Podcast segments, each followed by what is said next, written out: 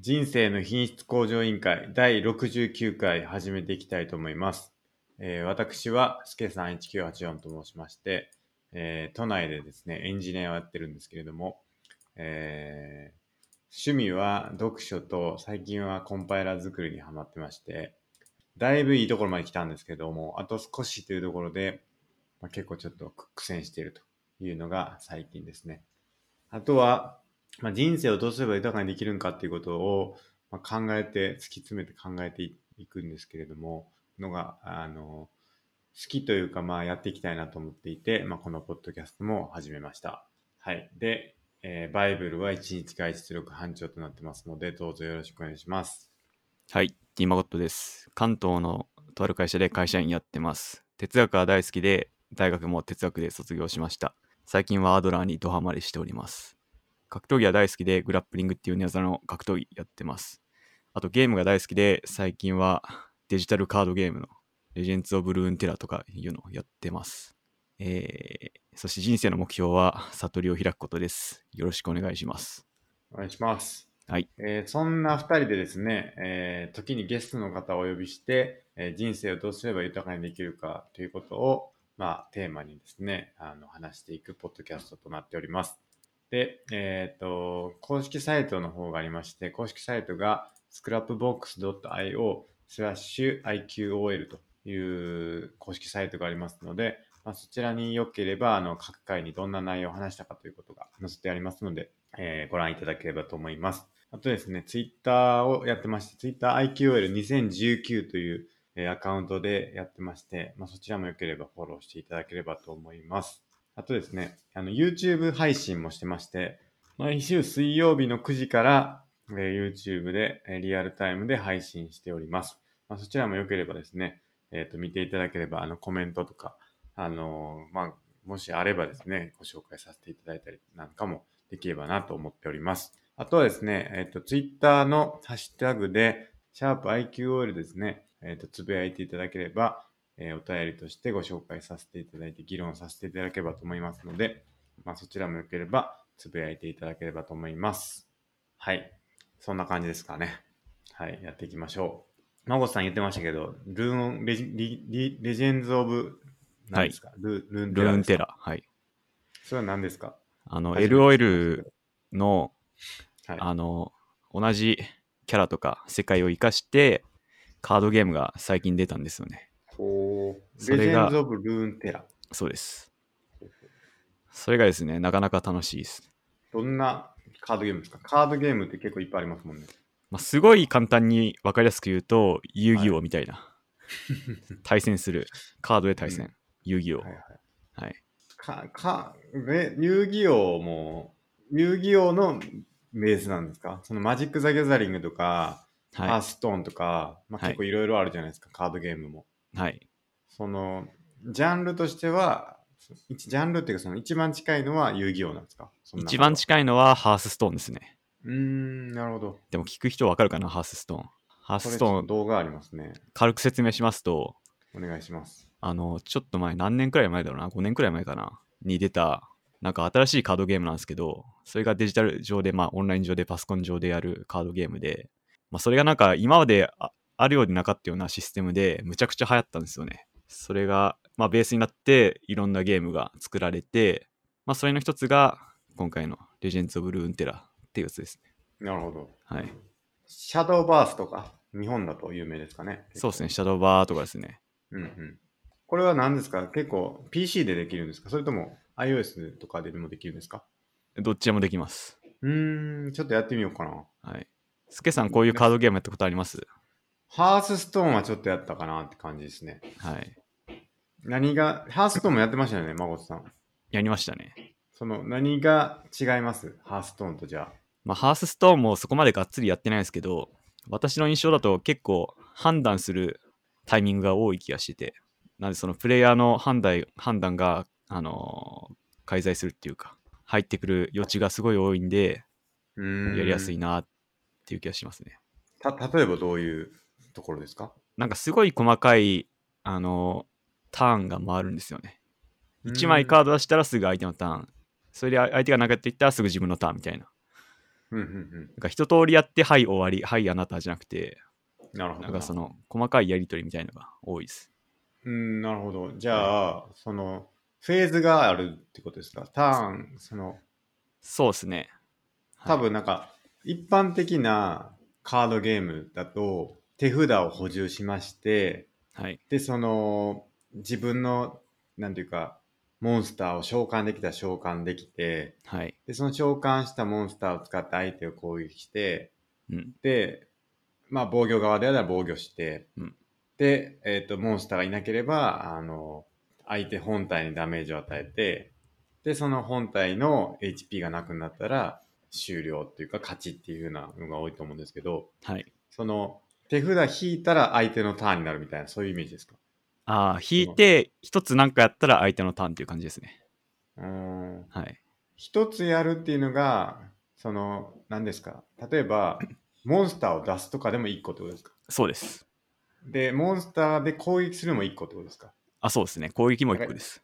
だから1ターンに1行動しかできないみたいな。で、その1行動がいくつかに分かれてて、はいそ。のまとまった行動を全部取れるわけじゃないってことですか。そうですね。まさにうー。ん、なるほど、なるほど。はい。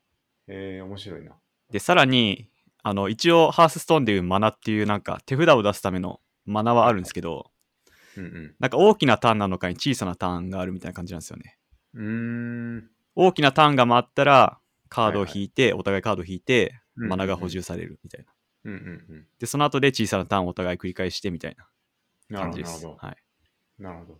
で、じゃあ結構その、お互いやることが変わるんで、その、小さなターンの中でやれることの順番みたいなのは決まってるんですかそうですね。うん、じゃあ先今は、はいそのカードを補充するターンで自分がやったアイテムやった、はい。次召喚するターンが召喚召喚するフェーズが来てはい。自分が召喚したアイテムを召喚したみたいなのは結構はい同じことをやるんですか、もう大体そうですね。大体。うん、だから先に攻撃を仕掛けたりとかそういうのはできないってことですか、あー攻撃は基本的になんか先行っていうか、攻撃のうん、権利を持ってる方が攻撃を仕掛けられるみたいな。うんうんで、大きなターンが回ったら、その攻撃権は相手に回るみたいな感じうですね。んで、その小さなターンンの中で、どのタイミングで攻撃するかは、その攻撃側の自由みたいな感じです。なるほどなるほどはい。面白いですねなんかちょっと聞いた感じだとマジック・ザ・ギャザリングに近そうなあ、そうな感んじでがすしねま。したねだか僕らあんまり結局 やったことないんで分かんないですね。マジック・ザ・ギャザリングとかは、なんか結局そういう風になってるんですけど、なんか邪魔できたりするのが結構近いなと思って。はい。だから、自分がこう何かのモンスターを場に出そうとしたら、その行動を邪魔する。マナーを使って邪魔してくるみたいなのができて、はいそれがまあ割り込みっていうんですけど、うんそれがじある種自分がこう召喚しましたよっていうのをやった後に相手に一旦委ねて相手がし邪魔するか邪魔しないかを選んで邪魔しないんであればそのまままた自分がその攻撃ターンみたいなものを継続していくみたいなうんのがなんかちょっと近いのかなって。そうですね思い。ましちょたっと近いです。うんうん。でもカードゲーあるあるなのが、はい、これこれやってこうやれば、はい、勝ったーって思ったら、うん相手の手札からとんでもないのが出てき て、はい、残念みたいなことがよくあるんで、まあ、それが個人的にはちょっとまだ慣れないですね。なるほどなるほど。はい。確定行動でやろうと思ったらはい、どんでん返しがあるみたいな。そうですね。これこれ計算して、あ、ぴったり勝ったーと思ったら、はいはい。はい、残念、実はあなたの負けですみた いなことが何回かあって、はいあはあ、いこれがカードゲーかみたいな。確かに僕もね、すごい嫌いなんですよね。はい。なんかこの、自分の好きなようにやりたいんですよね、僕も。うん結構。なんだけど、相手にすんげえ邪魔されるっていうのがあって、はい。マジック・ザ・ギャザリングもそうなんですけど、この、あ、それ分かってましたみたい な。それ来ると思ってましたみたいなんで、はい。こうなんか、邪魔されるんですよ。はい、はい。えみたいな。で、その邪魔される。で、俺、こっちがじゃあ僕が邪魔しようとしたら、いや、邪魔すんの分かってましたみたいな。裏の裏書かれるみたいなのがすげえ多くて、 はい。うーってなるんですけど、はい。じゃあそういうのが結構あるってことですね。ありますね。うーん、なるほど。それは結構違うかもしれない。ハーストーンとか結構自分のやりたいようにはいやれた気がするんですよね。自分のターンであれば。あーはい相手が何かやってくるって、そのターン内で相手が何かやってくるってことがそんなになかった気がするんで、うんまあ、それがある種敷居が低かったというか、はいやりたいことをやれるようにやれたっていうのは、まあ、良さだったのかもしれないですけど、なるほ複ど。雑さっていう意味では、はい確かに、後発がならではのはい。あの要素な気がしますね。結局こういうのって、先に出した方はできるだけシンプルにしとかないと、はいみんなこう、慣れないから、うんある程度慣れてきた中でこう複雑なシステム出すと、まあ、ユーザーもある程度こう、カードゲームっていうものに慣れてるから、複雑の入れてもついてこれるみたいなのがあるんかもしれないですね。ですね。今まで僕がやってた LOL とか格ゲーってそういうのがないんですよね。これこれこうややったら勝ちですよったらもう勝ちなんですよね。なるほど。でもう分かんなかったから、なんか負けるってことありますけど、それはもう自分が悪いっていうことがはいはい、はい。知れ,、知れたけど把握しなかったっていうことが多いんで、はいはい。なんかそこは結構な違いかなと思いましたね。なるほど。それはいいんですかそれは許されるというか、孫さん的には全然 OK なんですかまあ、あんま許されてないですけど、 許されてないんや許されてないけど、まあまあ他も楽しいし、いっかなみたいな。うーん、だってね、孫さんは。でも対戦で予測できないからはい。っていうのが結構好きって言ってましたよね。その一本道じゃないというか。ああ、そうっすね。はい。だそういう意味ではこう、いいんじゃないんですかでも知ろうと思っても知れないことがあんま嫌ですね。あー対で戦ゲーはなんかエロいルはもいはいちゃんと見てたらわかるはずなんで。もなるほど。まあだから、要は情報公開されてるかどうかというか、オーなんて言うんでしたっけそういう、将棋とかと同じで、はオープンゲームっていうんでしたっけあ、そそのそんな言葉があるんですね。あの、要は、完全、完全情報公開ゲームみたいな。はい。完全情報ゲームか。なるほど。その、要は、将棋って絶対全部見えてるじゃないですか。はい。だから、その、知らんかったみたいなのないじゃないですか。ないっすね。でもトランプっていうか、その、例えばババ抜きとかだと相手が自分の手札隠してるから、はい。その、わかんないですよね。非対非対称ですよね、情報が。はい。だけど、その、まあ、それが面白いっていう側面もあれば、うん全部見えてた方が面白いよねっていうのもありますよね。はい。あと、カードゲーはやっぱ運にすごい左右されるのが、それも気になりますよね。あそのまさに手札。札かもしれないですけど、うん。そんないいカード最初に引いてたのみたいな。 えまだ来ねえんだけどみたいな 自分が。そういうのもまたちょっと気になりますけど。はいはいはい。はいまあ確かに運の要素は結構ありますよね。ですよね。ガチャみたいなのあるんですか一応あります。じゃあ、はい。ブースターパックみたいなの引いてみたいな。ああ、ありますね。それ課金なんですかあ、課金ありますね。そういう課金。なるほど。でも買ってればもらえるというか、ちゃんとそうプレイですすね。れば、はい。ちょっとやってみたいですね。なんで、ちまちまプレイしてカード集めてます。なるほどな。はい。結構ハマってますよね、孫さん。ハマってますね。やってまいす。いでね。はい。ということで皆さんぜひ機会があればやってみてください。ぜひ、じゃあ、お便りが今日はありますか孫さん。お便り見ますか。見てください。お願いします。は。い。えーないかな。 あ、でも、一応なんか、一つあったかも。お願いします。はい。えー今回の放送はあまりイーロンの話してなかったっていうのがありました。前々回ですかね。はい。なんか、イーロン・マスクのタイトルで書いてた割に、はい。イーロン・マスクの話全然してなかったっていうやつですね。ですね。これはね、僕もね、編集してて思ったんですよ。イーロン・マスクについて話す回のはずなのに、イーロン・マスクのこと、ま、全く何も知らんやんっていうはい。問題がありまして、はい。反省ですね。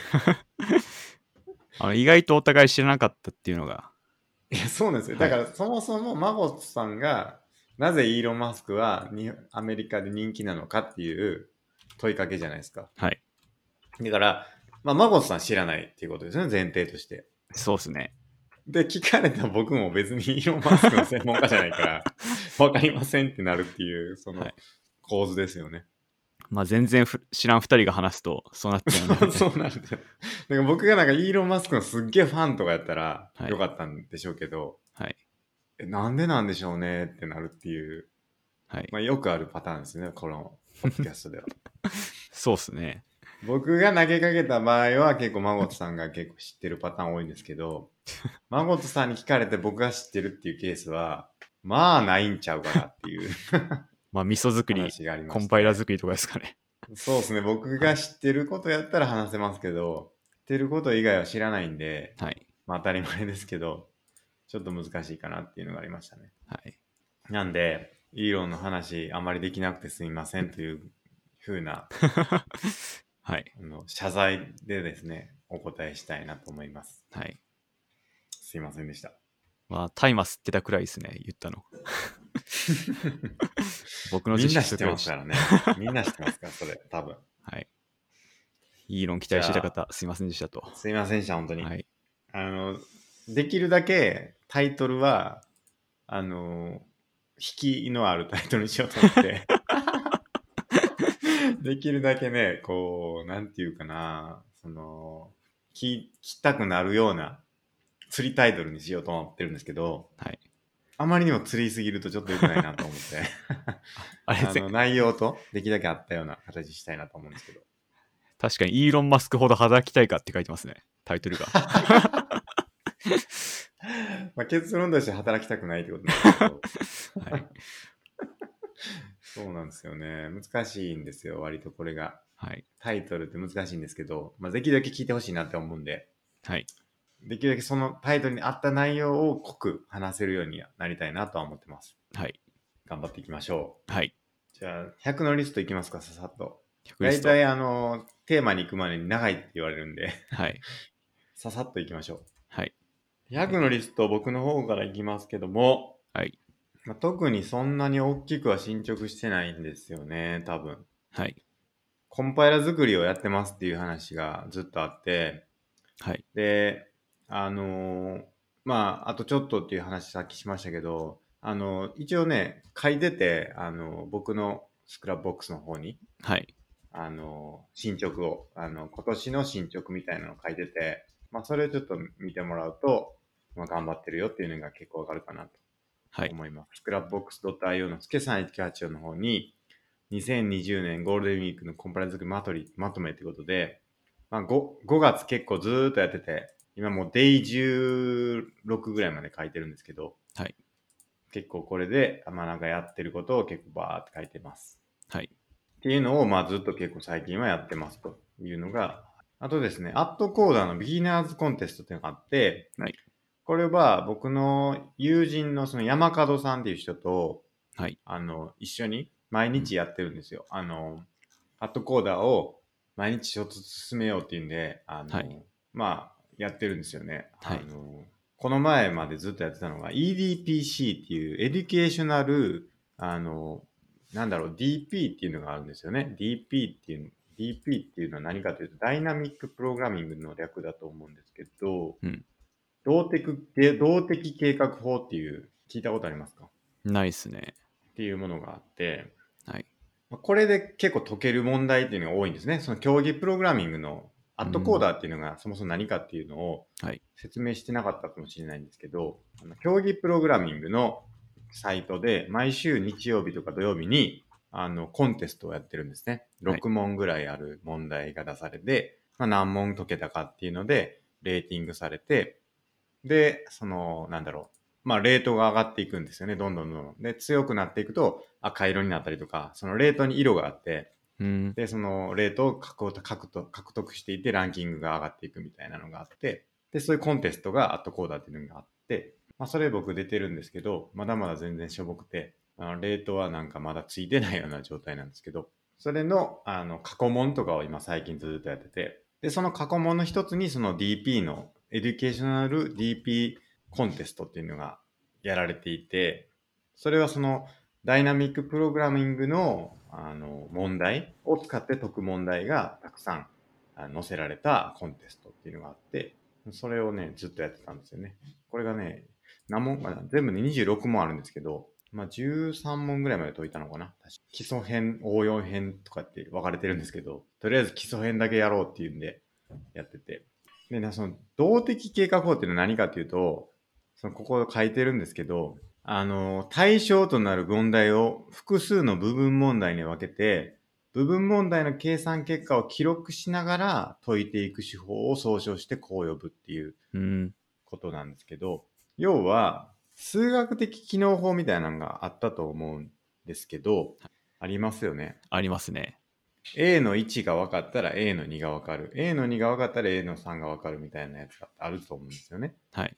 それを、まあ、そのプログラミングでちゃんとこう記録していくんですよね、順番に。だから、最終的に A の N が欲しいんであれば、A の N-1 がほ分かれば分かるよねっていうのを順番にこう解いていって、じゃあ、初期値を決めて、その初期値からこう順番にそれを埋めていけば、A の N っていうものが求まるよっていうのを使う問題っていうのを、その動的計画法っていうんですけど、まあ、それを使った問題っていうのを最近は結構勉強してやってますなるほど。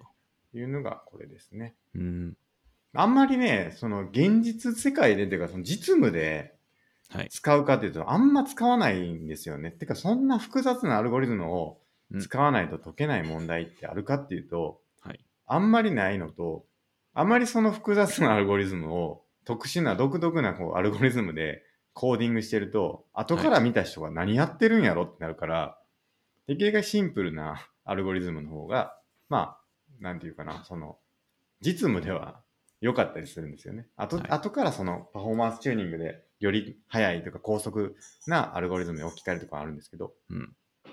まあ、基本的には、は分かりやすさの方が優先されることが多いかなっていう感じなので、はい。その競技プログラミングで使うアルゴリズムを、まあ、実務でどれぐらい使うかっていうと、まあ、どうなんだろうなとは思うんですけど、うんまあ、勉強にはなるんで。これ前も聞いたかもしれないですけど、競技はいプログラミングの差、腕前の差ってどこで生まれるんですかいや、わかんないですけど、はい。数学の知識とかは結構出ると思います。差が出ると思います。まあなんだろう数、数学の大学入試とかの数学なら、基本的な数学のことを分かって、なんだろう、ひらめく力があってとか、格闘技なら、なんだろう、何回も反復練習して体に覚えてて、技の知識もあってとか、説明できると思うんですけど、はいはいその競技プログラミングって、あどうやってそういう差のがは生結ま構れるんだ近いろでうすね。発想力とかはいもありますし、そのこの問題やったらあのアルゴリズム使って解けるなとか、そういうなんていうか反復的なとこ要素もある。だからその大学受験とかにかなり近いと思いますね。えーそのこの問題は整数問題でこういう風な解けばいいよなとか、はい、あるいはこの問題って結構そのベクトルの内積にあの置き換えて考えればすごいわかりやすいから、うんそうやって解けるなとか、かなりその大学入試の問題を解くのにかなり近い気がします。えーなるほど。で慣れてる人はかなり早いし、はいささっと解いていきます。どんどんどんどん。なるほど。じ面ゃあ数白い学好きな人とかは、いや、結そう構ですね。できる数んじゃないですか学好きな人は結構できると思います。え山門さんってね、あの出ていただいた方は、数学が得意というか、数学科だったと思うんで、ー数学専攻されって方ですね。そうですね。かなり、あの、有利だと思います。はい。いや、そのね、パフォーマンスっていうのがあって、その、は後コーダーのパフォーマンスっていうのがあって、はい。だいたい800ぐらいから一番下のレートなんですよね。レーティングが。はい。それが茶色って言われてて、まあ、LOL で言うとブロンズみたいなもんですよ。 はい。ブロンズに入るのに800っていうパフォーマンスを出さないといけないって言われてて、でこの前、先週の日曜日僕受けたんですけど、なんとパフォーマンス54とかなってて、最下層じゃないですか、それ。低っみた いな。低っみたいになって、はいちょっとショックでしたねう。ん、下から何パーとかあるんですかそれ出るんですか出ます出ます。かなりそこです。ボトム。ボトムボトム、ボトムオブボトムでした ね。なるほど。じゃあ一問解けなくて、その、ずーっとハマってて解けなくて、はい。それが解ければまだちょっとは浮かばれたんですけど、それが解けず終わってしまったから、うんえらいパフォーマンス低かったですね。まあ、大学入試でもありますからね。数学1問解けなかったら、みたいな。そうそうそうそう。はい。いや、だから1万人ぐらい受けてるんですよ、最近。もう結構そのボリュームが大きくなってきてて、そのユーザーベースが。はい。その1回のそのアットコーダーのビギナーズコンテストで大体1万人ぐらい受けてて、ビギナーなのに。ビギナーで。はい。で、それで、ね、僕9000何番とかだった。 そんなんですからね、ちょっとやばいでしょうってすごいっす感じなんでねすけど。全然エンジニア界ではビギナーじゃない、スケさんが。うんいやー、ちょっとまずいですね。本当にビギナーですよ、これ は。なるほど。まそたう違うなんですのかもしれないですね。仕事とやるのと。うん、ちょっと求められるものはちょっと違うかもしれないですね。はい。まあでも基本は一緒ですよ。うん。うん。まあ僕のレベルが低いということでね、ちょっはとい頑張っていかないといけないんですけど、はい。そのアットコーダーね、いやってますとはいい。うのと、あとなんかちょっと今言おうと思ったのが、ちょっと忘れちゃいましたけど、はい。まあ、結構面白いんでね、やってくだやってみてくださいということです ね。皆さん、もし興味があれば。それ僕もできるんですかあ、できますよ。あの、言語とかも結構いろんなの選べるんで、ええそうマコさん Python 勉強したんであれば Python を使ってまず。てか本当にビギナーなんで、はい。その6問あったら最初の2問は、まあ、ほぼ誰でも解けるレベルのえ簡え単さです。はい。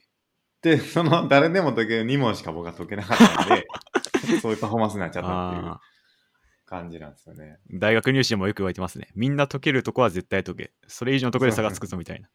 そうそう。で、その C の、その ABCDEF っていう問題なんですけど、はい。その C の問題が、まあ言うたら誰でも解けるぐらいのレベル感なんですけど、それが解けなく て、済んだというはい。ことですね。で、Python とかもありますしね、はいあの、全然やれると思うんで、ぜひやってみてください。はい。で、数学に関してですけど、はい。あの、届いてですね、チャート式ちょっとやり始めたんですけど、はい。ちょっとスタートしました、これ。うんでも、ちょっと問題しか載ってない。チャート式って問題解いていくやつだから、問題しか載ってないので、はい。あの、 教科書いるなっていうんで、教科書も買いました。あの、はい。この、こういう感じで。大学教養微分式分と、大学教養線形代数。うんこれ買いました。ちょっとこれをやっていきたいなと思ってます。なんかツイートしてましたね。確か。そうそうまだ開いてないんですけどね。それはもう大学でスケさんがやったことなんですか一応ね、線形代数は結構僕勉強したんですよ。その単位が取れる線形代数学で。はい。だから結構やったはずですよ。線形代数に関しては。うん。微積はね、あの、結構適当にしかやってないから、はい。ちょっとあんまり怪しいですけど、うんそんな感じ。で、あとは、えーっと、やったのあるかないや21レッスンズはね、21レッスンズは結構今読んでますというところで、はい。徐々に読み進めてますと。うんあとは何かあるありますかなんもないかもな。ビズメイツすごいことになってますね、最 近。毎日やってますから。はい、で、このニュースラも毎日やってます。うんであと3体のね、第2部、ザ・ダーク・フォレストを読むっていうのがあるんですけど、はい。これなんとですね、日本語版がね、とうとう6月に出るということ で、もう来月じゃないですか、これ。あの、英語版を読む前にろあの日本語版を読むことになるんじゃないかなと思ってますということですね。ちなみに、その第2部英語版はどれくらい読んだんですかいやー、多分ね、10ページぐらいですか ね。多分 ?10 ページか。結構怪しいですね。 1%もいってない可能性ありますね。出ないですね、多分。はい。難しいんですよ、とにかく。うん。英語、こはいれ読むのが。なんで、まあ、日本語読んで、もしあれ、あれであれば、英語にちょっと着手するって感じになりそうかな。はい。あとね、リングフィットアドベンチャー僕結構やってて、今70何日やったかな。結構あとちょっとで、あの、クリアできそうですね。おおはい。いいっちすょっねと。したら。うん。なんか RTA やってる人いましたね。あリングフィットアドベンチャー。そうなんですよ。ね。ニュースになってましたね。ニュースなんですよびっくりした確日か本人でしょ34時間とかでしたっけなんか1日半くらいかか って。いや、本当に、やばいでしょ。そ死んでまうと思うんですよ。普通に考えて。だって、その、RTA ってそのリアルタイムなんですかアタックかな ?RTA ってなん、アタックですか ?RTA って何の略やろリアルタイムアタックか。はい。今、要は、いどれぐらい早くクリアできるかってことですよね。ゲームを。はい。でそのリングフィットアドベンチャーって、あの、体動かすから、ね、そのゲームだけじゃなくて自分の体との勝負みたいなところがあるから、それで34時間ぶっつつけで、まあちょっとなんか休憩入れたみたいなこと言ってましたけど、は書いいてましたけど、はい休憩しながらでも34時間ぶっつつけで、しかも全ステージフルコンしてはい。クリアするっていう、もうとんでもないなって思いますね。うん。僕でどれぐらいだろうな実運動時間は記録されてて18時間ぐらいなんですけど、はい。まあだから実際のプレイ時間25、6時間ぐらいいってるんかもしれないですね。うんだから30時間でクリアできるって考えると、まああとちょっとかなっていう感じもします。結構鍛えられましたが。ずーっとやっててね、あの、たんあのプロテインも取ってて、ちょっとずつ筋肉が増えてきてる気がしますね。毎日体重計乗ってますけど。おおいいっすね。うん。いい感じです。はい。ちょっと負荷をかけて、しっかり筋肉つけていきたいなと思います。はい。じゃあ、マゴスさんお願いします。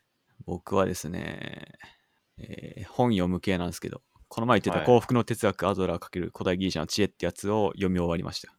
おーはい。。これ、超良かったっすね。あ、そうっすか。はい。多分、アドラー系の本で一番良かったかも、今のところ。あ、これが一番良かった。はい。なんなるで、ほどぜひ、ぜひ読んでいただきたい。どこ、どこら辺が一番良かった ですかやっぱりこう、なんか幸福っていうところに焦点を置いてあって、いや、幸せってなんだろうっていうことを、あの、アドラーとか、いろんな哲学者の話から考えるみたいなことを言ってて、あの、まさにこう、僕が嫌いな資本主義にまみれた今の世界にぴったりなもんじゃないか な。その、いまあ、結構そのアドラーの考え方で、割とその幸福って語られてたと思うんですけど、はい。なんか違いとかって、なんかここの本でしかなかったうん。みたいなんてありますか、あーパッとは思いつかないですけどね。なんか結構具体例とか交えながら、なるほど。はい。アドラーの考えがメインじゃなくてみたいな感じでしたね。ああ、なるほど。はい。で、他との比較をしながらはい。ってことですかしなんていううそんでですすかね。例えばなんだろうな。違う人の哲学もいろいろ交えながらとか話シしン合っトピカて。ルリーディングってことですかえ、どういうことですかシントピカルディーリングじゃなかったっけ前に多分一回説明した、一、回話したことがあると思うんですけど、はい本を読む本っていうああれの中で、あ、はい。その一つのトピックについて複数の書物からこういろいろああ、はいはいはいはい。引っ張ってきて、で、それを比較しながら対象して、あの、う理解するっていううん読み方ですね。一番こう、確か読書の中でも一番レベルの高いあの読み方だったと思うんですけど、うんまあだからその、ある意味でその幸福というテーマに関して、アドラーの考え方、うん古代ギリシャのストア派の考え方みたいなのをいろいろこう、深掘っていって、それの比較をしながら読んでいくみたいなのが、うんシントピカルリーディングだと思うんですけど、はいまあ、。そういうのが結構できるっていうイメージですかね。そうですね。まさにそんな感じだと思います。なるほど。はい。いいですね。ちょっと読んでみたい。幸福って言ったら、あのね、幸福論が、なんか大、三大幸福論みたいなのがあって、はい。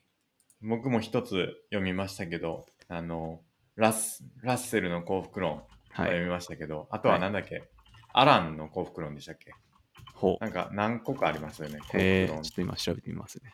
三大幸福論って確か言われてた気がしますけど。えー、ヒルティかもう一つ。ティルティラッセル・アラまン・ヒルティ。ですかね。多分、はいラアランが一番有名なのかな、確か。うん。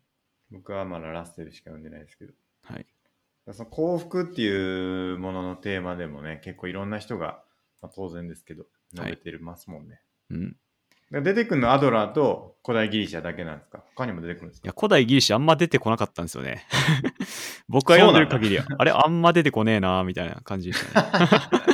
結局アドラーかいみたいなことですかアドラーと、あと三木清っていう日本人の哲学者が出てきて、ほうほまあ僕もこの人ほとんど名前ぐらいしか知らなかったんですけど、でもほとんどなんだろう、アドラーと表現は違えど、あの、同じようなこと言ってて、う。まあ、その三木清の言葉がすごいいいなって思いましたね。うん。なるほど。はい例えば何かありますかこれが良かった言葉。成功は過程に関わるが、それに対して幸福には本来進歩というものがなく、幸福は存在に関わるっていう言葉が良かったですね。成功にか、成功えーあ、にじはゃあ成功は、あ、じゃあ今貼りますね。お願いします。はいここに僕のメモ。えーっと、貼りました。成功は家庭に関わるが、それに対して幸福には本来進歩というものがなくて、幸福は存在に関わる。何も達成していなくても、何も所有していなくても、成功していなくても、人は幸福になると。はい。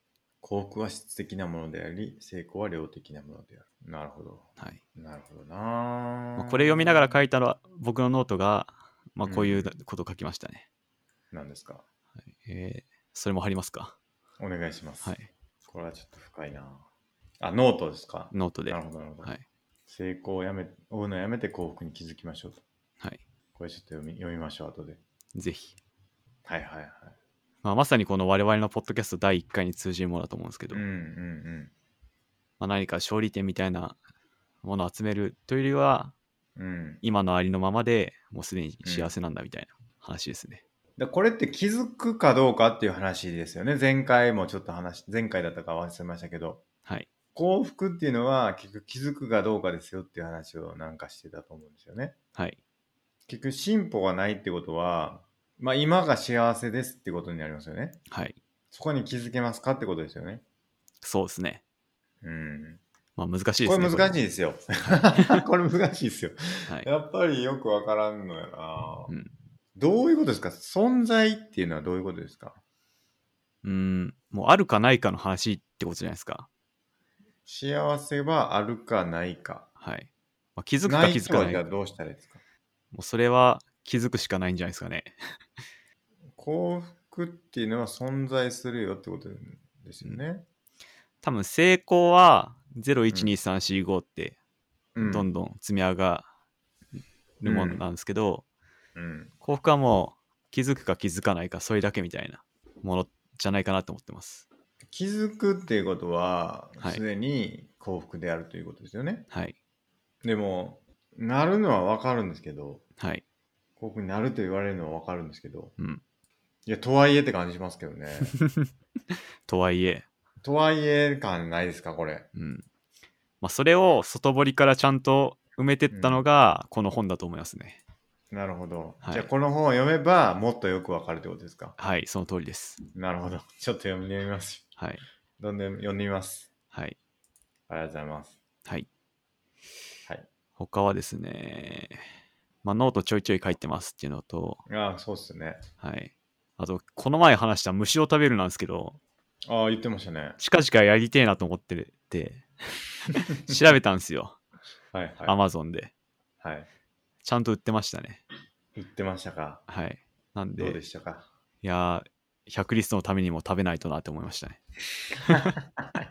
無理しなくていいんですよ本当にもう人生何事も経験だと僕は思ってるんで。僕はあの進めないです お勧めしない一応レビュー読んだらお腹痛くなりましたとか書いてなかった。やばそういう危険性は大丈夫だと思いまやばす。それはいえ、お腹痛くなりましたって人がいたんですよねいや、いないです、いないです。あ、いなかったのか。はい。や僕が読んでる限りはなかったと思います、多分。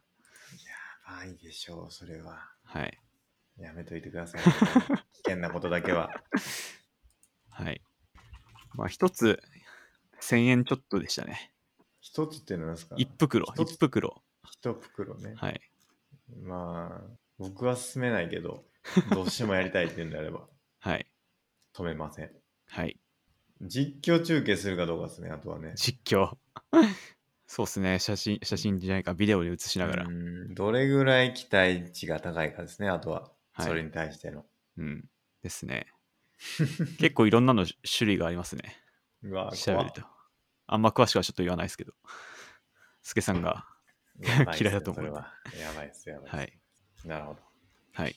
それぐらいですか、そうですね。今回は。はい。じゃあ、テーマに行きたいんですけども、はい。ちょっとその前に僕がちょっと最近あったことでちょっと面白かったことを紹介したいんですけど、はい。まず僕ニューセラーっていうのを読んでて、その毎日。はい。ちょっと結構一個面白いなって思ったのがあったんで、これ記事貼ったんですけど、はい。あの、なんかこれ、犬にプレゼンを聞いてもらうっていうはい。のが、そのプレゼンの質を高めるのに役に立つっていうえ話なんですけど、ー、はい。これは結構面白いなと思って、ちょっとテーマとも被るんですけど、はい。結局、何かを練習しましょうってなるとき、そうプレゼンテーションってれやります真帆さん。いや、ほとんどしないですね。あ、やんないですか仕事とかでも、しないです。やったことはありますありますね。ありますけど、そんな回数は多くないです。仕事とかではい。発表とか。そうですね。ありますね。まあ、僕もね、仕事だと LT ってそのライトニングトークってエンジニアのあー界は隈いだと言いますけど、はい。なんか5分ぐらいのはい。ちょっとしたトークみたいなのをやるはい。ことだったりとかは結構あるかなって。あとは登壇した時に登壇で話したりとか、はい。まあ、することがおあるかなって感じで、僕もそんなに経験は多くないんですけど、うんやっぱり試してみるっていうのはすごい大事やなと思ってて、ぶっつけ本番じゃなくて、はい。その原稿を書いて、で、原稿を読むんでもいいですけど、まあ、はい。実際スライドを出して、で、そこで話して、で、それでこう発表してみて、こう構成して、もう一回また見直してっていうのをやるのがすごい大事やなって思ってて、別はにい。犬の前でやる必要ないと思うんですけど、まあ何かしらの前で、その、やってみる、試してみるっていうのは、まあすごい大事やなって僕は思うんですよね。はい。うん、結構自分で話してみてそのスライド全部作って話してみてなんかここ話しにくいなとかここの話のつながり悪いなとかそういうのを考えていくとすごくこう精度が上がっていくというかねプレゼンの精度が上がっていくなっていう感覚があってでそれで完璧にこう綺麗に全部説明できるようになったらかなり分かりやすいプレゼンになってるんじゃないかなって思いますね。うん。うん、なるほど。まあ、どうよですか予行演習ですよね。予行演習ですね。はい。やりますか、孫さんは予行演習。うん、脳内予行演習ならしますね。僕、脳内もいいと思うんですけど、はいやっぱね、実際話してみるって大事だと思います。はい。そうですね。なんか、話すと、なんか一見こう、なんていうか、脳内ではうまくいけたものが、こう話してみるとい、いざ話してみると全然違うとか、はい。なんかちょっとここ噛み合わせ悪いなというか、食い合わせ悪いなとか、図に対して、これちょっとなんか違うこと言ってるなとか、はい。見えてくるんですよね。なんか不思議なもんで、あれ。うん。時間計って10分で話すぞっつって10分タイマー押して話し始めると最初の1、2枚のスライドでもうすでにちょっと破綻してるぞってなるのが分かったりとか、はい。なんかこう、ね、暗黙の了解というか暗黙のうちその脳内でやってる時は結構綺麗にシミュレーションできたのに、いざ話し出した瞬間すぐ分かるみたいなのがうん。あって、はい。やっぱこう話してみる、声に出してみるってのはすげえ大事やなって思いますね。うん。間違いない。あとその、これに関連した話でちょっと言いたかったのは、その、僕らエンジニアですけど、はい。バグがね、なんかどうしても、どこも変じゃないのにバグってるみたいなことがあるんですよ、たまに。っはい。て思う時があるんですよ、結局。うん絶対バグってるんですけど、はいどっかね。でも、自分が見た限りにおいては、どこもおかしくないとはい。いう時があるんですね。うん。で、その時に、誰かの前に行って、誰かまあ質問したりとか、解決してほしい人の前に行って、はい。いや、こうこうこうで、なんぜおかしいんですよって言おうとするんですよ。はい。すると、見つかるっていうのがあって、はい。それをね、なんか、熊のぬいぐるみに話しかけてみろっていうんですけど、はい。なんか話しましたっけこれ、前。前話したような気がしないでもない。そうそう。なんか、熊のぬいぐるみに対して、あの、コードの説明をしようとすると、一発でこう、バグが見つかるっていうのがあって、はい。まあ、それと一緒やなって思いました。このパうんパワポを犬の前で発表してみるっていうのと、はい。そういう経験ってありますかその、ちょっとエンジニアじゃない観点からちょっと聞いてみたいんですけど、はい。その、自分がやろうとしているもことの問題点とかっていうのを誰かにこう教えてもらおうと思って説明したら、説明した瞬間に自分で気づくみたいなことってありますかたまーにありますね。たまに。うん。はい。で、なんどうか、いう、はい。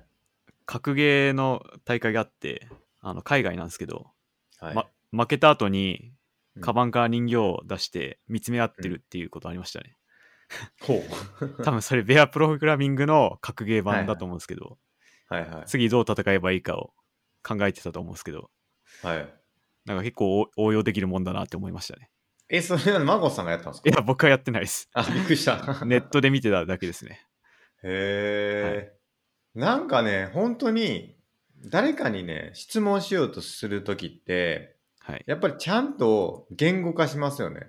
はい何が分かってなくて、どこが問題で、こうするとこういうことが起きたみたいなのを、はいちゃんとプロセスだって言語化しようとすると、その瞬間に解決するっていうことがすごい多いんですよね。うんだからやっぱりその曖昧なんですよね。なんか結局、何が問題だと思ってるかがクリアじゃなくて、はいやっぱりそこで解決できてないんだけれどうん、それを一個一個こう、精地化していくというか、その厳密にやっていくと、まあ、問題を解決できるんだってことが、はいあすごい多いんだなというか言語化してちゃんとこう定義していってちゃんと問題を突き詰めて考えていくと、うん、まあ、問題というのは解決するんだなというのをすごく感じますね、これは。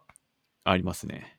うんはいなんで言語化は大事だという話を今日はちょっとしたいんですけど、はいそういうことがありました。はい。あとですね、全然関係ないんですけど、スマートフォームで僕、あの、ルンバを、あの、名前つけてるんですね。ルンバ太郎という名前つけてるんですけど、はい。これがね、あの、Google ホームで、あの、ルンバ太郎を起動してくれって言うと、起動するんですよ。はい。 その、名前でね、反応するんですよ。なるほど。これがね、不思議なもんでね、はい。ルンバ太郎起動しますとか言ってね、 すごいしょうもない話なんですけど、はい。何なんだろうなっていう、この、うん。っていうね、あの、よく言うどう、どうでもいい話なんですけ ど、そういうことがありました。はい。ということでした。はい。あとね、もう一個、クオーラで見てて、これちょっとね、あの、これ新しい試みなんですけど、はい次の、あの、ポッドキャストまでに、ちょっと気になったこと、なんかちょっと思いついたことをはい。メモしておいて、それをシェアするっていうのをやってみようと思って、おはい。これをちょっとやってますと。はい。だから本当に一瞬でもちょっとこれ面白いなって思ったことをメモしてて、それを話してますと。はい。ということですね。で、これですね、あの、クオラ、その、バカと話してると疲れますかっていう質問があって、はい。これなかなか面白いなと思ったんですよね。これ、これね、どんな答えがあったかというと、まあなんか面接ではい。 2人の東大生と会ったっていう話をして書いてるんですよ、回答で。はい。で、一人の目の人がね、なんかこう、なんかうんどうですかねとか、よくわからんですね、みたいな話とか、はい。で、さっきちょっと聞かれた話で思い出したんですけど、みたいなとか、ちょっと全く関係ない話をし始めるとか、はい。そこなんか話の途中で こう、変なこと言ったりとか、はい。そうなんかなかなかこう質問に対してこう、クリアに回答してもらえないは経い。験をして、はい。で、なんかちょっとそれ質問したいことと違うんだよな、みたいな感じの風な、あの、応答を、てかその、なんていうか、面接の中でそういう経験をしました。というのが一人目の東大生で、はい。で、二人目の東大生は、すごい礼儀正しくて、質問への回答もものすごく的確で、はい。まあなんかこう、すごくわかりやすく、自分にすごくわかりやすく説明してくれると。で、これ本当に優秀だなと思った。、はいうのは二人目で。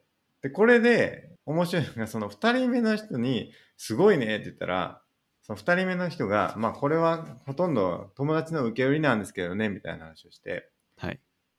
で、その、たまたまその二人目の東大生が言った、誰の受け売りかというと、その、最初に面接をした人の受け売りだったんですよ。で、うその後者の人は、その前者の人すごい尊敬してて、あの人に勝てるぐらいの、あの、なんていうか、あの人ほどの理解力だったりとか、その優秀さでは全く遠く及ばないみたいな感じで、もう足元にも及ばないみたいな感じで思ってるみたいなはい感じで言ってて。で、その、まあその A 君、その最初にした A 君とすると A 君は、その東大生の中でも一目置かれる頭の良さで、なんかこう、ちょっと人とは違う考え方の、頭の使い方をしてて、なんか、普通の人が努力しても絶対追いつけない次元にいるんだみたいなことを、その B 君っていうのは説明してくれたとうんいう話をしてて。で、最終的に、まあその人回答者が、すごく優秀だと思った B 君と、全然、この人何言ってるか全然分からへんわって思った A 君がいて、うんでも B 君から見ると、その何言ってるか分からへん人っていうのはもっと優秀だと思ったっていう風な構図があって、それに対して何を思ったかっていうと、その回答者は、そのこの人が優秀だって判断したっていうのは、その拙いその理解が及ぶ範囲だったからに過ぎなくて、その理解に及ばない優秀さっていうのは一瞬回ってバカに見えることもあるんだよっていうことを言ってて、うんなんかこれっておも面白いなというかそのなんていうんですかね自分が理解できる範囲での一番頭のいい人っていうのとそこを超えてしまうと頭いいかどうかも判断がつかなくなるっていうことってあるんだなっていうのを僕もこれを見て思ってそういうのって面白いなって思ったんですけど、こういう経験ってありますか真帆さんはないです。 ないんだそもそもこの話本当かなって思いました、まず。あマジですか、はい。というのはあの、ネットは嘘嘘と見抜けないと使えないですかならるほど。でも結構あるとは思うんですけどね、割と。ありますかねこういうことって。はい。そのだから、そのめちゃくちゃ頭のいい人が、うん。人に理解できるように話せるかっていうと全然違うよねって話ってあると思うんですよ。ありますね。うん。はい。だからその、この事例がそう、まあ、嘘か本当かわかんないですけど、はい。少なくとも、多分なんか一般人から見て、僕とかから見て、すげえこの人頭いいなっていうのは、なんか僕の理解力の範囲内で判断してるからであって、うんそこを本当に超えて、よくわからん領域に入ったら、その人がこう、なんていうか、優秀かどうかなんてわからんねやろなっていうのははい。思ったりします。うん。優秀っていうのもちょっと変な話ですけど、優秀ってまあなんか一個の軸でしか考えてないから、それもそれではど。いうなんて思いますけど、うん。少なくともなんか理解できる範囲で全部をこう判断しようとするっていうのはなんかちょっと違うんやなっていうのをこれを見て思ったんですよね。やっぱ何かを見抜くためには、それを理解しないと見抜けないですからね。うんっ。ていうのはなんかソクラテスも言ってた気がするな。うん。だからなんか一見なんやこいつわけわからんこと言ってんなって思うことあると思うんですけどはい。それはなんかこう自分が理解できないだけなのか相手がこうなんていうかうん。説明が下手なのかって結構判断つかへんところあるよなって思いますね。はい。ですね。うーんいやわけわからんこと言ってんなーって思うことって結構ないっすかそうっすか。あ普段はないんですけど普段はっていうか日常的にあるかって言われるとないんですけど、はいなんかこういや例えば大学とかはい。大学の教授とかはい。は結構いたなと思いますけど、、えー、まあ分かんないことは山ほどありますけど まあそれがなんだこいつになるか、ああー、自分分かんないなで終わるかで結構違う気がしますけどね。確 かになんだこいつだって思っちゃうのはちょっとまずいっすよね。はい。うん、まあ、そこにどういう評価を下すかっていう確かとこに、ね。じゃないですか。はい。うん、うん、だから結構その人に分かりやすく説明できるっていう能力っていうのがうん存在しますよね。はい。自分が理解できてることを、うんそこでその自分人にも説明できるかっていうのは全然違いますもんね。僕そこ結構自信ありますよ。自分が理解してることを人に説明する。はい、そうですね。はいはいはい。あの、ノートもそうですけど、はいはい。それはまあ、なんだろうな。読み手、聞き手に合わせてっていうのうは、ん個人的には自信ありますね、結構。僕も結構自信あって、はい。でも自信あるんですけど、そもそもの問題として僕が理解してることはそんなに多くないっていうことそうっすかね。 結構あると思いますけど。いやいや、本当に。はい。それが問題なんですけど、理解してることを人に説明するのは、結構まあ、僕も得意というか、はい。まあ、なんていうか、い寄ってるというかね、なんか、その気持ちをできるだけこう大事にしようと思ってて、はいそ。の、結局前もちょっと話したと思うんですけど、知識の呪縛っていう話があって、はい。その自分が知ってしまうと、知らなかった時のことを忘れてしまうっていう問題があって、うん。なんでこんなこと分からへんのやろって思っちゃうっていうのがありますよね。はい。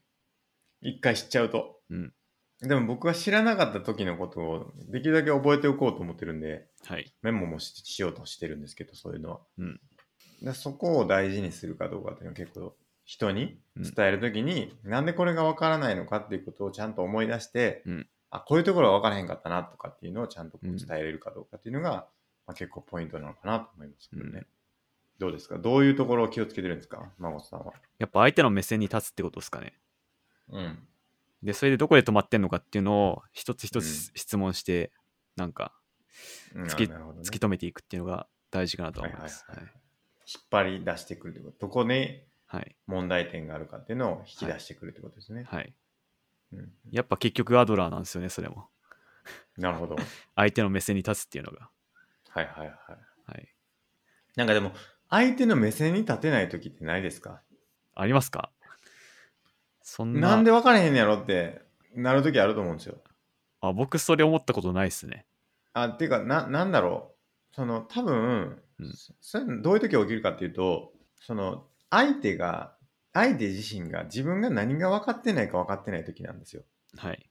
それを引き出すのって結構難しいと思うんですよね。うん。どうですかまあ、それもあのソクラテス流で問答で明らかにしていくっていうのがテクニックなのかなと思います。うんそうですねなんか、今日もね僕あったんですけど、はい。そのコンパイラー作っててはい。自分が何が分かってないかが分かってない状態ってすげえあったんですよねはい。その状態に対して僕ちょっといろいろあの先輩とかにいろいろ聞いてたんですけどやっぱり説明するの難しいやろうなと思ったんですよ僕が何で詰まってるのかがうんちょっと分からへんやろうなと思ってて、うんそれを引き出すのがすごい難しいだろうなというのを思いましたねうん。うんなるほど。まあ、そこも質問を重ねていけば見えてくるかもしれまないあですそね。うですね、はい確かにうんなるほどっていうのがありましたとはい。いうので今日ちょっとね話したいことに入っていきたいんですけどもはい。その厳密性の話っていうのをちょっとしたくて、うん。あの何かっていうと言葉ってあると思うんですけど、はいそのどれぐらいの何ていうのかな解像度で話すかっていうのが結構その人の理解力につながってるんじゃないかなっていうのを思ったんですよ。うん。なるほど。わかりますか例えば、僕らの親世代はゲームは全部ファミコンで、あそうそうそう 例えばね例えばそう僕らの中では PS4 があって、Xbox があって、そうスイッチがあってみたいな。そうそういう話ですよね。はい。そう、まさにそう。で、こう、なんていうかな、例えばですけど、全部ファミコンって言ってはい。話してる人って、明らかにゲームへの理解低いですよね。低いですね。うん。で、多分そういうことなんやろうなって、その、まあ、明らかにそのファミコンで言ったらなんかすごいわかりやすいかもしれないですけど、はい。日常的に考えていくと、そこをどこまでこう区別できていくかっていう、その解像度がどこまで高いかが、その人の理解力っていうのを、なんかどんどんどんどん表していくものとして存在するんやろなっていうのは思ってて、うん。で、最近それ思ってるんですけど、はい。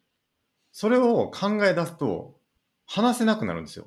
最終的に。なんか、これ、俺この言葉の使い方合ってるかなっていう のがすごい気になってしまって、はい。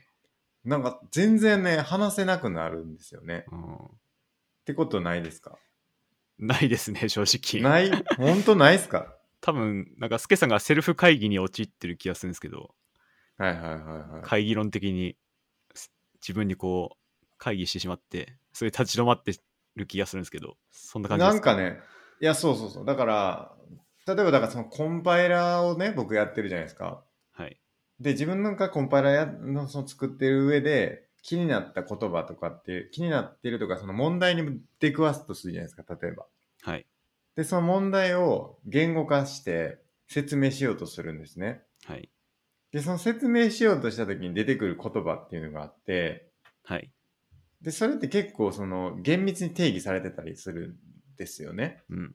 その、例えば、まあ、あの、エンジニアの話でいくと、その、宣言と定義みたいな話があって、はい。その、関数の宣言をして、その関数の宣言に対して定義を書くっていうのがあるんですけど、そのヘッダーファイルに宣言をして、はい。じあの実際のなんていうんですかねその定義はあの C のファイルに書くみたいなはい。はい例えばそういう話をしたときに、したときにヘッダーファイルはまあいいとして今言ったその C のファイルってほんまにそれでいいんやっけとかうん。そそれもちょっとよくわからんなって今思ったしはい。なんかこう何かを話そうと思ったときにその言葉が本当に厳密に合ってるのかっていうのを僕はあまりよく知らずに使ってるなってはい。思わされることはすごい多いんですよね。うんだから、すごい理解力低いなって自分で自分のことを思う思うわけですね。うん。っていうことってありますかっていう。うーんまあた確かに自分の言葉が合ってるか若干疑わしい時もありますけどもう突き進むしかないんじゃないですかいや、その時に、はいその、突き進める人、突き進む人っておいると思うんですよ、割と。はいなんか、でも、それだとちょっと止まってしまうんかなって思う部分もあって、はいなんか結構そのエンジニアの文化って、結構その、まさかりを投げるって言われるんですけど、はい何かを書くと、ツッコミめっちゃやられるみたいな文化があって、はいだからそ の適当なこと書けないみたいなのがあるんですよ。その なんかね、あの、サムライエンジニア塾っていうのがあるんですけど、はい。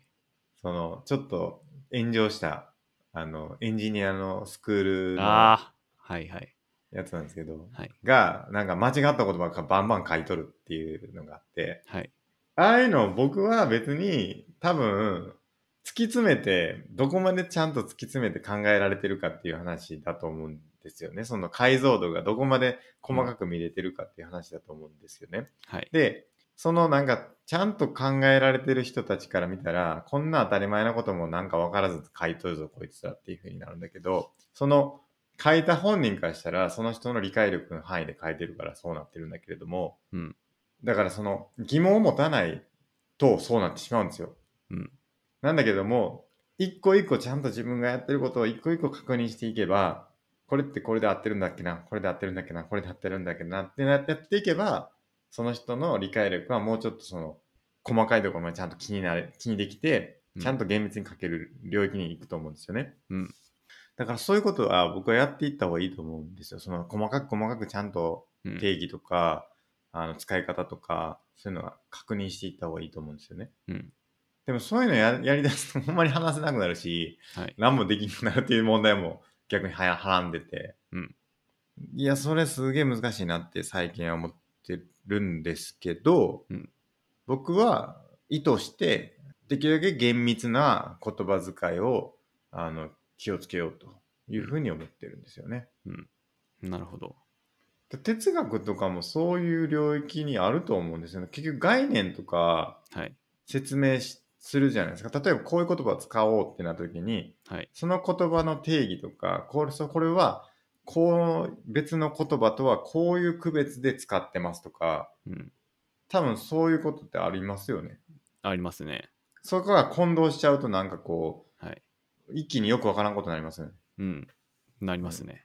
だからその言葉を厳密に厳密にどこまで定義して話せるかっていうのがその分野における理解力と言ってもいいんじゃないかなって僕は思うんですけどうん。どうですか哲学の領域においてもまあ確かに厳密はいいんですけど、どのレベルを目指すかにもよりますよね。うん確かにもう多分関東の哲学を厳密に説明するなら、もううん関東の本を読むしかないと思うんですよ。しかもドイツ語で。はいはいはいはいまあ、それを目指すべきかって言われたら、別に人によってはそこまで目指さなくても僕はいいと思いますし、はいはいはいはいまあ、突き詰めたらこう、なんかそ再現がなくなっちゃうなっていう面も間違いなくあるなとは思いました。そうっすよね。はいだから、そこのレイヤー化じゃないですけど、その、ある程度の、なんかあったらいいなって思いますよね。うん。だから関東レベル1を目指すのは、この辺のとこ言葉をこれぐらいの理解力ではい区。別しとけばいいよっていう、はい。なんか理性となんとかっていうのがありますよぐらいで、まあ OK みたいなはい。レイヤーと、なんかそのもうちょっと突き詰めると、理性はこれとこれに分かれてて、で、さらに突き詰めるとこれとこれに分かれててみたいな、うん。のが多分なんかあるんじゃないかなってなんとか思ってて、はい。そういうなんかレイヤーみたいなのがあると、すごいうん。いいなって思うんですよね。そう、わかりやすいし、はい。あの、このレベルで理解しようと思ったら、ここまでの言葉を押さえとけば OK みたいなはい。のがあると、すごく理解が進みやすいしう、んわかりやすい。ですで、ねもうちょっと突き詰めようと思ったら、その言葉をもうちょっと分解して、これとこれに分かれて、それとこれの違いっていうのはこことここにあって、みたいな。はい。っていう理解の仕方を、まあ、していくっていうのが割と学問におけるその理解っていうものと紐付けられるんじゃないかなっていうのを僕は思ってるんですよね。まあ、あとなんか、よくわかってる詳しい人が、うんあの、簡単すぎる説明を叩きに行くのはどうかと思いますけど ね。さっきあった。 確かにね。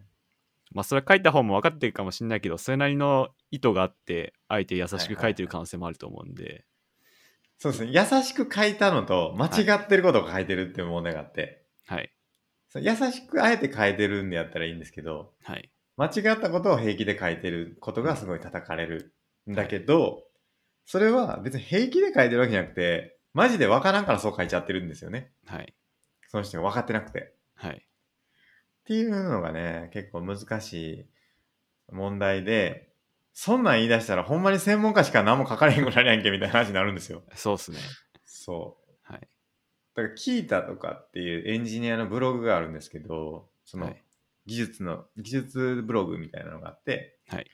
まあなんか、いろんな人が書いてて、で、その技術レベルがもう低すぎるみたいなこと言ってて、はいゴミみたいな記事書くなみたいなこと言う人がいるわけで すね。はい。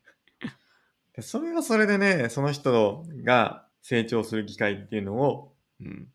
奪ってるっていうのもあるんで、それを止めるのもどうかなと僕は思うんですけど、うん。とはいえそれを見て、みんながこう、あ、そういうもんなんやって思ってしまうこと自体もまあやっぱり問題は問題なんで、はい。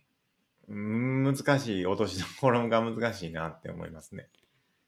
まあ、やっぱいろんなとこでいろんなことを学んでいくのは大事かなと思いますけどね。例えば一つ読んだからじゃなくて、いろんなことを学んで、まあ自分の中で咀嚼して、はいはい、はい。知識を更新していくっていう姿勢とか、はいはいはいはい。まああとやっぱ書いてぶったかったかれる文化絶対良くないと思 って、まあそうやってコミュニケーションのあり方のお話ですね、ももう確かにね、はい間違ってますよって言ってくれればそれでいい話ですもんねう。優しく、いや、これはこうでって言って、そこで優しい、優しく話せばいいのに、そこでマウ,、確かにねマウント合戦になるのが非やいや常に良くないと思いますね。ほんとよくないですよね。はい。うん。まあ、いわゆるあれですよね、心理的安全性ですよね。言いたいことを確言って、間違えてもみんな優しく迎えてくれるのかっていうのが、確かにね。それが圧倒的に欠けてる気がしました。うん。はい。結構あるんですよ、そういうことがね。はい。で、その、教養っていう話をしたときに、はい。まあ、僕が思ったのは、その教養のレベル感っていうか、教養レベルみたいなものがあったときに、はい。その、その 分野に関してどこまで細かい定義でうん話し分けられるかみたいなのが、割とその教養のレベルを表すんじゃないかなって思ったんですよね。うん。なるほど。だから例えば僕の宗教のレベル感で言うと、はい。仏教があって、キリスト教があって、イスラム教があるんですっていう、例えば。はい。っていうので終わるか、はい。その仏教の中に大乗仏教とうん。上座仏教と、みたいな。はい。密教があってとか、なんはいか例えばそういうのがあるとするじゃないですか。はい。っていうのをその、つまあなんかそれも気構造になってる部分があるかなと思ってて、うんある種ね。っはい。ていうその言葉で全部その教養のレベルって、ひょっとして表現できるんじゃないかなって思ったんですよね。うん。なるほど。うん。まあ、全部でのゲームがそこの違い。ファミコンかっていう話ですね、まさに。そうそうそう。だからそこを細かく違いをどこまで説明できますかっていう。で、その、僕らはそのゲームについては割と知ってるから、な例えばじゃあファミコンっていうのには、プレイステーションと、ニンテンドスイッチと、うんなんか、まあそれをセガサターン、昔あったセガサターンが、とかっていうのがあって、なんか、じゃあ PS4 と PS3 っていうのはソニーが作っててとか、はい。なんか、そういうのも、なんとなくわかるけれど、なんか全部一色体になってると思うんですよね、そんな知らん人は。はい。え、PS4 は何任天堂のやつとは全然違うのとか。はい。そういうことだと思うんですよ。だから結局。はい。だから、それを全部やれば、別にその教養っていうのは、そそういうことやなって思ったんですよね。うんだ。から、言葉をちゃんとどう区別できますかっていうことに、あの、全部。まあそういうもんですよね、多分ね。そうっすね、そう思いまうす。ん。はい。グラップリングと柔道の違いは何ですかとか、はい。あの、なんかそ、そこに全部行きつ突き詰めていけば、だから多分そういうことをやると理解がすごい進むと思うっていうことが言いたくて、うん。そういう教え方ってあまりされることも多いかもしれないですけど、なんか僕はあまりこうなんか誰かが教えてもらうときに、そ、そういう、なんていうかな、そういう伝われか、伝え方をされることってあんまり経験がないんですよね。なんだか、なんて言ったかな、どういうことかというと、その、まあ、例えば僕が最近というかその、去年とか一昨年とかやってたことで言うと、はい。その機械学習っていうものをげん勉強しようってなった時に、まずその機械学習ってなった時の言葉ってどんな言葉があるんだろうかってことを僕リストアップめちゃくちゃしたんですよね。はい。あの、ちょっとそれちょっとわかるかな。これ見れますかねちょっとなんか YouTube 止まってる大丈夫僕の顔が止まってるかも。 機械学習ってそう、こういうのを作ったことがあって、はい。これちょっと貼りますけど、そのディープラーニングとか機械学習っていうのが出てきたときに、なんかこう、どういう言葉が出てくるかっていうことをまず抑えようって思ったんですよね。うんだから、例えばじゃあ人ってどういう人が出てくるのとか、なんか、例えば分類回帰っていうのがあったりとか、はい。なんかこういう気構造になってて、気あ全部気気構造で表現できるかというと、いろんなところで出てくるからそうではいけないんですけど、まあうん、少なくとも、なんかこう、ニューラルネットワークっていうのの文脈において、レイヤーとかが出てきて、そのレイヤーの中に、なんか別の言葉、シングフォール観測があってとかっていう、なんかこう、こういう階層構造があるんですよね。はい。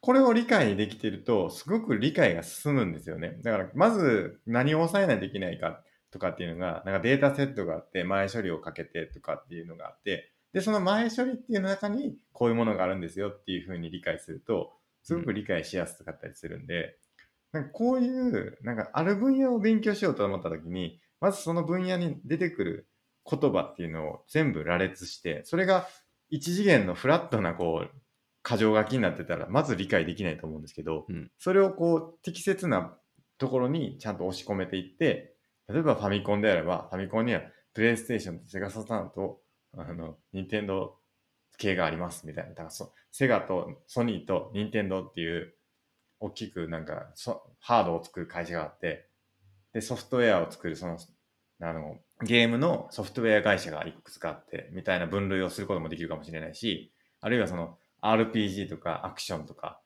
シミュレーションとかっていうそのゲームのカテゴリーっていう風に分類してでその中にこういうタイトルがあってっていう分け方もできるかもしれないしっていうその大きなこう機構造でちゃんと理解していこうとするっていうのが結構理解するにはすごいなんていうかな分かりやすいうん。と思うんですよね。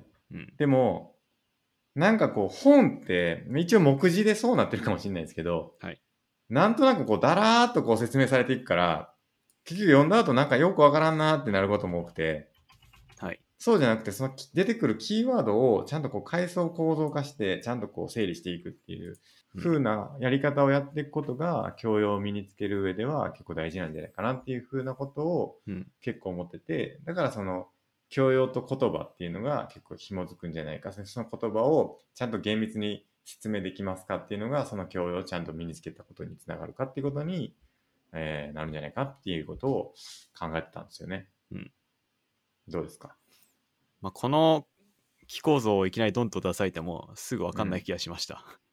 あそうだからい自分の理解だと思うんですよ。そそれをなんていうかな作れるかどうかっていう話なんですよ。その気構造を自分の中で作れるかっていう。自分の中で説明できるかってことですか。そうですそうです。なるほど。まずじゃあこれを説明してくださいって言われた時にはい。どこから説明していくかっていうのが多分一番気の一番上のところが一番その解像度としては一番荒い解像度のものでそれを使ってまずその荒い一番荒い解像構造あの階層構造の一番浅いところうん。の言葉だけでまず全体感を説明するんですよね。うん。まず機械学習っていうのはこういうものたちがありますよみたいな、はい例えばこういうプロセスで動いてますよみたいなうん。話をするんですよね。はい。、ででそのプロセスの中のこのプロセスの中にこういう言葉があってじゃあこのプロセスの全体のプロセスの中のじゃあ次の前処理っていうプロセスについて説明しますみたいなうん。そういう、なんていうかな、ちゃちょっとずつこうか、か荒い階層の中から、うん一番説明したい事項のところにちょっとずつ降りていくみたいな形で説明できるっていうのが多分一番わかりやすいと思うんですけど、うんそれをするためには全体のその流度感をちゃんと把握した上で、うん。で、自分が話したい内容っていうのがその流度の中のどこに、えっ、と、所属しているものなのかっていうことを理解しておく必要があるから、うん。そういう言葉同士のネットワーク関係っていうのをしっかり理解していれば、多分説明ってできるし、はい。それがその分野を理解しているってことなのかなって思うんですよ ね。うーん。なるほど。ドゥルーズです ね。まあ、ドゥルーズ、たびたび話してるドゥルーズですけど、サイト反復っていう有名な哲学書を書いてあって、はいはい。あの、サイト反復。はい、我々の、まあ、親にとっては、プレステ4も、あのスイッチも全部ファミコンなわけじゃないですか。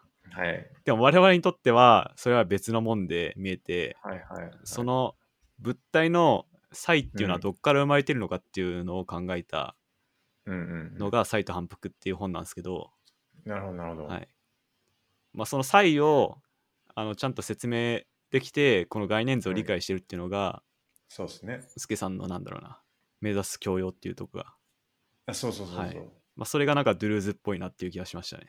うんそうですねだからそこがないと全く同じ説明してしまうわけですよねはい、プレゼンテーションを説明するときも二点スイッチを説明するときも全く同じものとせ思ってたらはい、それって説明したらえ全然分かってへんやんってなりますよねはい、だからそこの差異をちゃんと理解してるかっていうのがその人がその教養を持ってるかどうかっていうことと、はいほ。ぼイコールなんじゃないかなって思うんですよねでさらにドゥルーズは哲学は概念を作ることだって言ってて、はいはいはいまさにそのファミコンっていう一つの概念だったのがいろいろ枝分かれしてプレステとか出てきたり、うんえファえーなんだろうスイッチとか出てきたり、こううん新たな哲学じゃあ概念を作るのがこうなんか哲学の営みだっていうのを言っててなんかそれもなんか通じてるところがあるかなと思いましたね、うん確かにな、はい一つしかなかったものに こう、はい複数をはいどんどん新しい概念ができていくのが、まあなんかはい逆もありそうですよね、と言いますと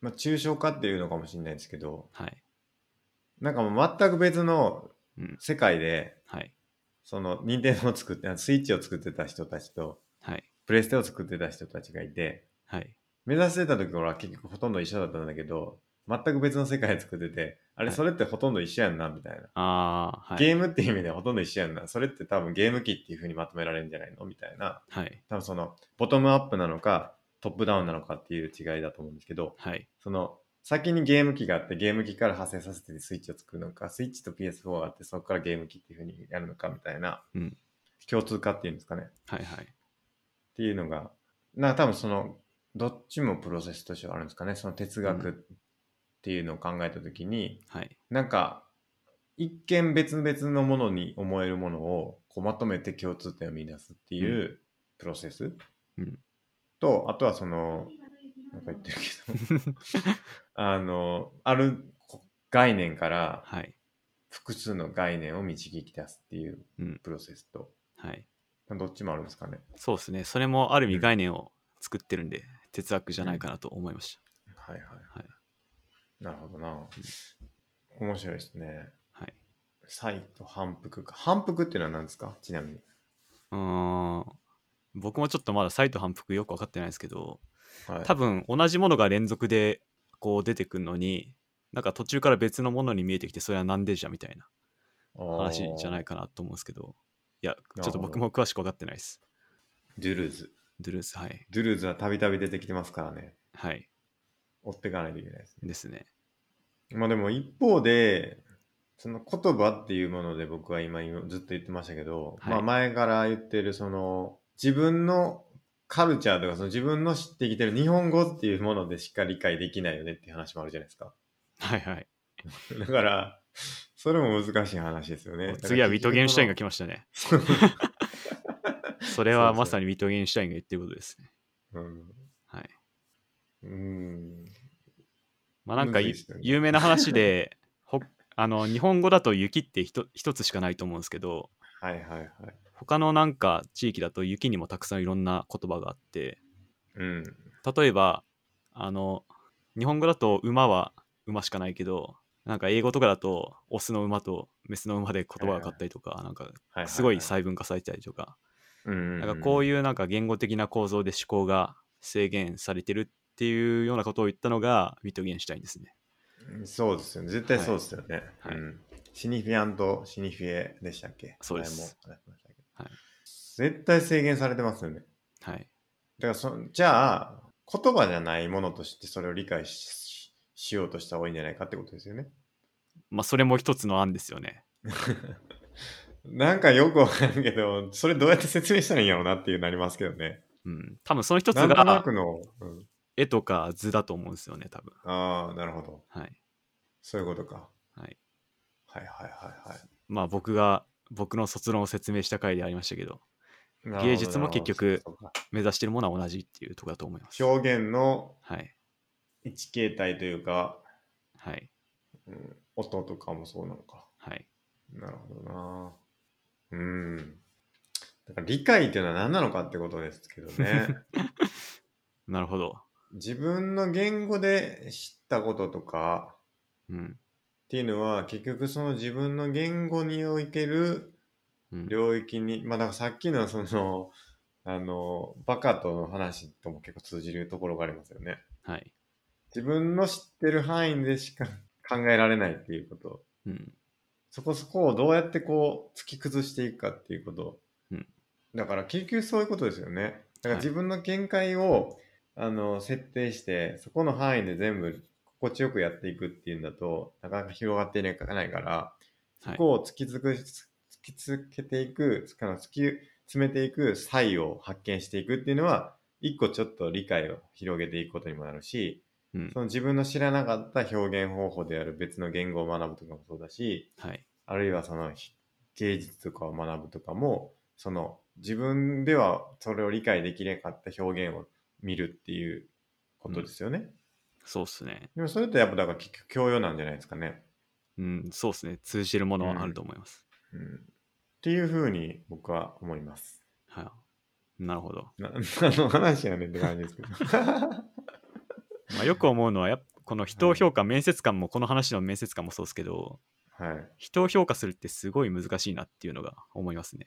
うんうん、うん。評価するためには何が正しいかを全部知ってなくなきゃダメで、うん。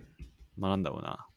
例えば相当グラップリングに通じないと、なんかプロの試合見てもどこがうまいのか分かんないのと同じで、うんそうですね。はい、なんかそういうことをちゃんと判断できるだけの知識がないとダメっていうのがうんうん非常。に難しいとこだなと思いますね。そうですねい。そうですね。だから、やっぱり教養っていうのがないと、はい、なんかちょっとそこの自分の領域から外れたこと言われるとわからんってことになりますよね。ですね。うん。だから、そういう教養を身につけないといけないよってことなんじゃないですかね。うん一般教養とかっていうのは。身につけなきゃダメだし、うん相手のことを理解しようとする姿勢も大事かなとそうですね思います。そうですね。うん。うん。いや、ほんと日々学びですね。こはれは。い、はい。なところですか、今日は。今日は、そうですね。はい。なかなか勉強になりました。はよかったです。斎藤反 復。はい、ちなみにドゥルーズは哲学書の中でトップレベルで難しいらしいですよ。それは読めないな。はい、わかりやすく書いてくれよ。いやーあんまりもう最近のはどれも難しいですね、本当に。うん。日本語でも。まあ前提があるんでしょうね、やっぱりね。なんだかんだ言って。やっぱりその最近の哲学者は昔の哲学相当学んでるからそうそう、ね。ベースが違うんでしょうね。まあそれこそあの概念の多さの違いだと思いますけど。そうですよね。はい。これ言ったらもうわかるやろ、みんな、みたいなはい、話ですよね。なんかむちゃくちゃ例文が出てくるんですよね。こんな例題が言った何々のようにみたいなことがしさしれっと書かれてて、いやそんなん知らんしみたいなことがよくありますね。だから、数学の公理でしたっけはい。公理と定理と、なんかいろいろありますよね。ありますなんねか。これはもう証明されたものとして、次使っていいやつっていうのが、はい。なんか確か氷っていう形で言われてて、はい。なんとかの定理、なんかね、それ僕その最近その買ったその大学教授に書いてたんですけど、はい。何かちょっと待ってくださいね。定理かな。ピタゴラスの定理とかですよね。そ。。はいう定義、定義。定義っていうのは、はい。あの、概念ではい、記号や用語の意味を明確に規定するために作られた文章や式を定義って言って、はい。公理っていうのは無証明命題とも言われて証明なしに認められる実事柄を公理というらしいです。うんで定理っていうのは数学的論証によって正しいと証明された結果をさ述べたものを定理と言われてはい。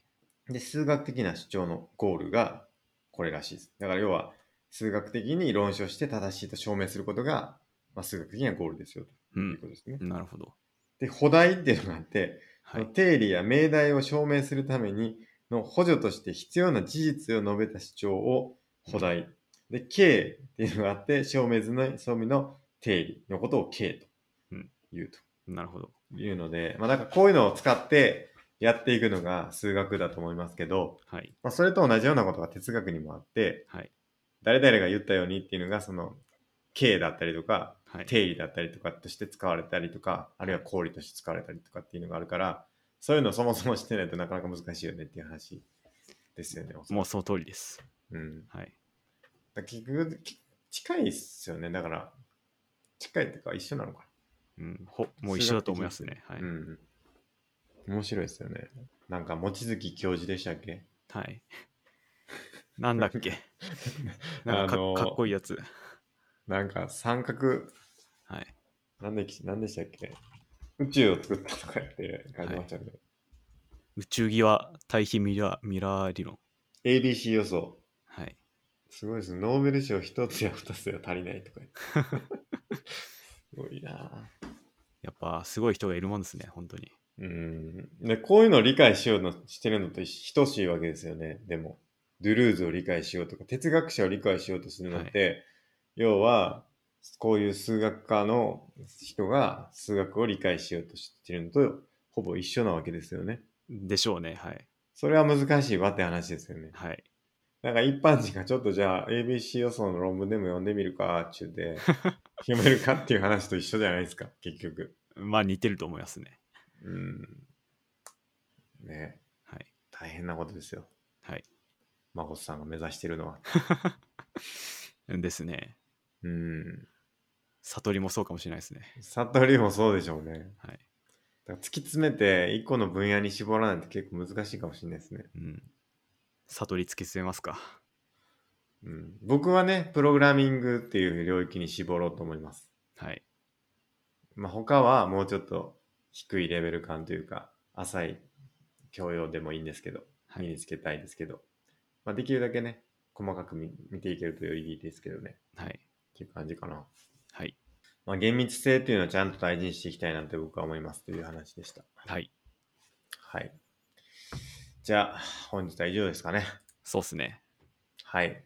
じゃあ、本日もご視聴ありがとうございました。ありがとうございました。